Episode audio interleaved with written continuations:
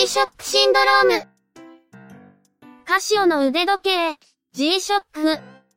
日本では、ブームは過ぎちゃったけど、海外では今まさにブームが来てるとか？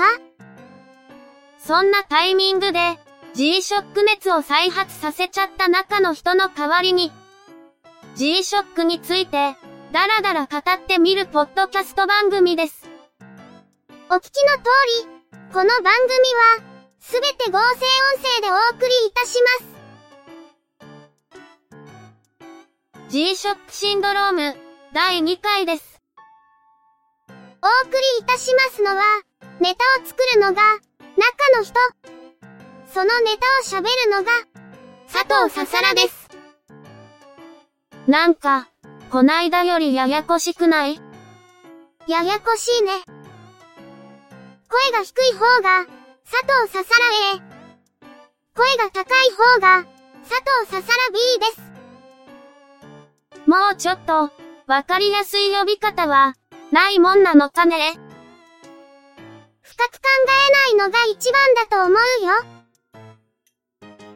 この番組は、カシオ計算機の腕時計、G-SHOCK について、ダラダラと喋っていくポッドキャストです。G-SHOCK に限らず、プロトレックとか、エディフスとか、扱わないの中の人って基本的にはにわかだし、そんなに手を広げても、墓穴を掘るだけだよ。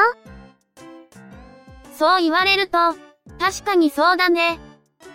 でもこないだ、フランク・ミューラーを買ったんだって中の人ってそんなにお金持ってるの？ああ。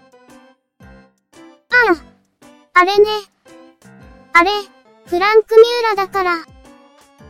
それってつまり、それは言うたらあかん。フランク・ミューラって、棒野球選手とか、結構好んで買ってる人いるんだから。まあ、確かにシャレは効いてるよね。あれって。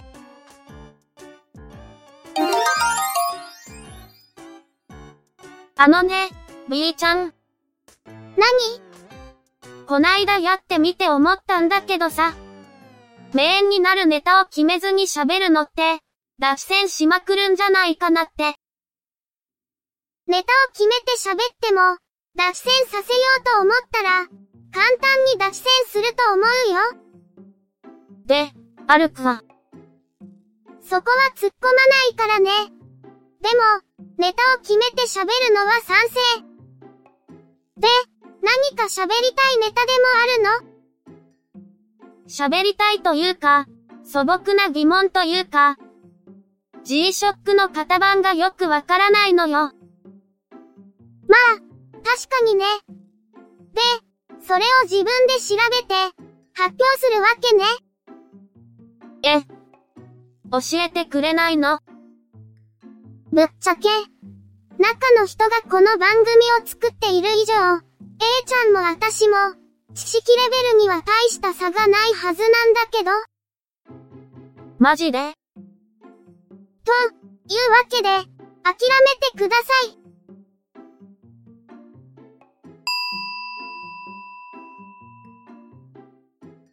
つうわけで、サクッと調べてきましたよ。はやっ G-SHOCK の型番は、大きく分けて、カテゴリー、シリーズナンバー、カラーナンバー、仕様の4つに分かれるみたい。ここからお話しするのは、ある程度規則性はあるんだけど、例外とかもあるんで、一応目安ってことで聞いてもらった方がいいかも。うん、わかった。まずはカテゴリーから、W がつくと、ウォーターレジスタント。つまり、防水ってことみたいね。BW で、デジタルウォーターレジスタント。AW で、アナログウォーターレジスタント。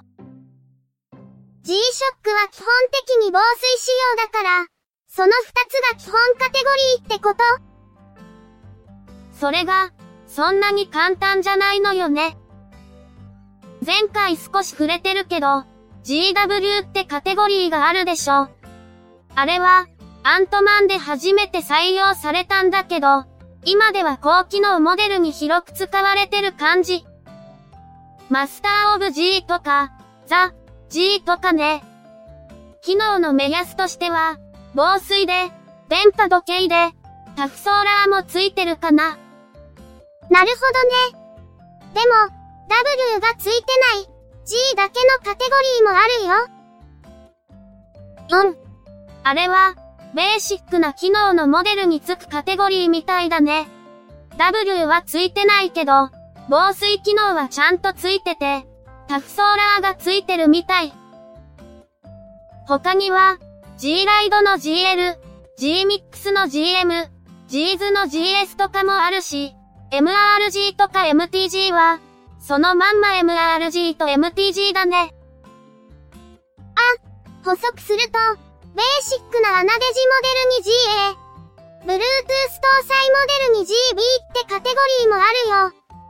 今度出る新型の Bluetooth モデルは、Bluetooth 付きのアナデジだから、GBA になるみたいだね。結構この辺は複雑だよね。次に、シリーズナンバー。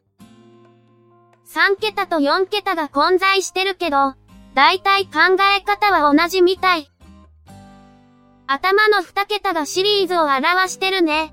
例えば、頭が56だと、5600、いわゆるスピードモデル、頭2桁が一緒だと、形も一緒だね。後ろの桁は何なの？色、とか？同じモデルシリーズの中で、仕様が異なるものは、番号が変わるみたいだね。限定モデルとか？うん。30周年記念モデルは、死も2桁が、30だったね。あと、スピードモデルの電波ソーラーを搭載した GW-M5600 シリーズは、受信できる電波の種類で、00か10か変わってるね。マルチバンド6に対応してる現行モデルは、M5610 だよ。番号の後ろにアルファベットがつくこともあるよね。ゴールド液晶モデルだと、番号の後ろに G がついたり、クレイジーカラーズのようなシリーズだと、それを表すアルファベットがつくこともあるみたい。これもややこしいよね。次のカラーナンバーはわかりやすいと思うよ。1はブラック、2はブルー、3はグリーン、4はレッド、5はブラウン、6はパープル、7はホワイト、8はグレー、9はゴールドやイエロー。これはシンプルだね。でも、複数の色を使ってるモデルだと、カラーナンバーで表している色と、全体の色の印象が食い違うこともあるんだよね。あと、ピンクやオレンジが、全部4番に割り当てられてたり、ネイビーもスカイブルーも、全部2番だったり。わかりにくいやん。カラーナンバーにそのまま続いてるのが、細かい仕様を表す記号。J は日本仕様、V は海外仕様、F はそのモデル専用の箱ではなく、G-SHOCK 汎用の箱。R はそのモデル専用の箱。特別なパッケージの場合、F や R じゃなくて、T になることもあるみたい。細部仕様の部分は、規則性がない部分もあるみたいで、完全にはよくわからなかったよ。全部聞いてみて、ものすごくわかりにくいってことは、よくわかった。ま、あれだね。型番がどうであれ、気に入ったら買えばいいんだよ。細けえことはいいんだよ。で、いいのかな？という